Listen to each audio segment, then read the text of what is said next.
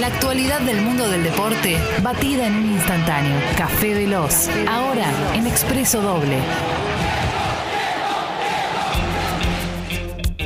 El abrazo apretado una vez más al querido Martín Reich y eh, la noticia que tiene que ver con algo que sabíamos que iba a suceder, que va a suceder. Hoy tenemos eh, partido de la selección argentina eh, en eliminatorias sudamericanas, doble fecha. Argentina juega hoy 21 a 15 en el desierto de Calama, en Chile. 2.200 metros eh, la altitud.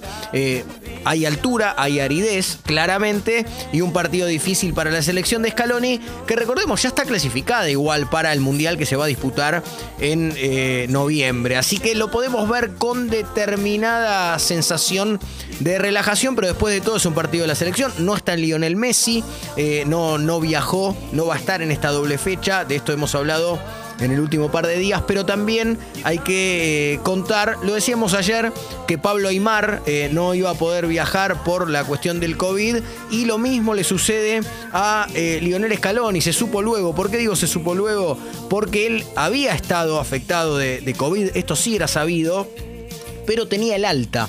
Cuando se hace el PCR eh, para eh, poder entrar a, Chile, porque tenés que entrar con el PCR negativo, le sigue dando positivo y es eso lo que le impide estar hoy al técnico de la selección argentina, una selección argentina que tiene un invicto de 27 partidos, es la selección en el mundo que tiene el invicto más extenso y ojalá lo pueda seguir conservando, pero hoy entonces en el banco van a estar Walter Samuel, Roberto Ayala, ayudantes habitualmente de eh, Scaloni, y se suma Diego Placente, que está trabajando en las elecciones nacionales, pero se suma en este caso eh, al banco. Eh, ayer Argentina llegó, hubo imágenes, se viralizaron, de hecho hay jugadores argentinos que publicaron imágenes de cierto recelo de la policía allí en Chile eh, muchos perros, ¿no? Eh, eh, haciendo su trabajo, ¿no?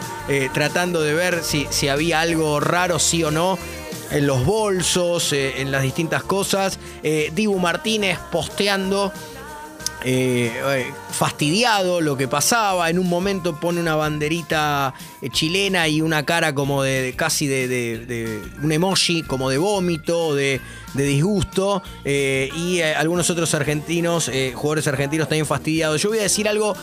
En este momento, en este momento del país, hablando de fútbol, muy políticamente incorrecto. Pero yo eh, que, admiro mucho lo, que está haciendo el Dibu Martínez y el mirá que te como de la definición por penales y esa personalidad. Eh, invitaría a Dibu Martínez, por eso digo, es, políticamente incorrecto eh, lo que voy a decir. Atención, graben. No me gustaría que se lo devorara el personaje. Que ese mirá que te como no sea cosa que se devore a él mismo y terminemos yendo con un arquero con unas grandes cualidades y una personalidad tremenda que después en el Mundial se pueda mandar una macana a partir de estar desplegando eh, una especie de personaje que es muy festejado. Digo esto porque si vas a devorarte a los jugadores en la definición por penales, perfecto. Pero ya ayer, por caso, esa historia de Instagram con una bandera chilena y un emoji como de, de, de vómito y es como que se pone en un lugar Diego Martínez que todo el tiempo tiene que decir algo, todo el tiempo tiene que estar a buenas con la tribuna y me parece que tendría que ecualizar un poquito, nada más. Dicho esto, la formación de Argentina para hoy probablemente sea con Diego Martínez, Molina, Otamendi, eh, Lisandro Martínez, no está el Cuti Romero lesionado, y Acuña, De Paul, Paredes, Lochelso, Di María, que va a ser el capitán, Lautaro Martínez,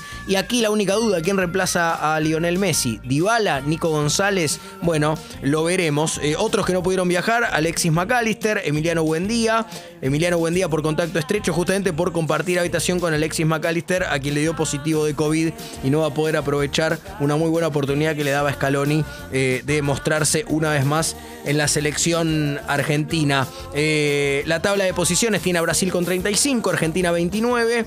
Falta que eh, se expidan con referencia a aquel partido suspendido entre Argentina y Brasil.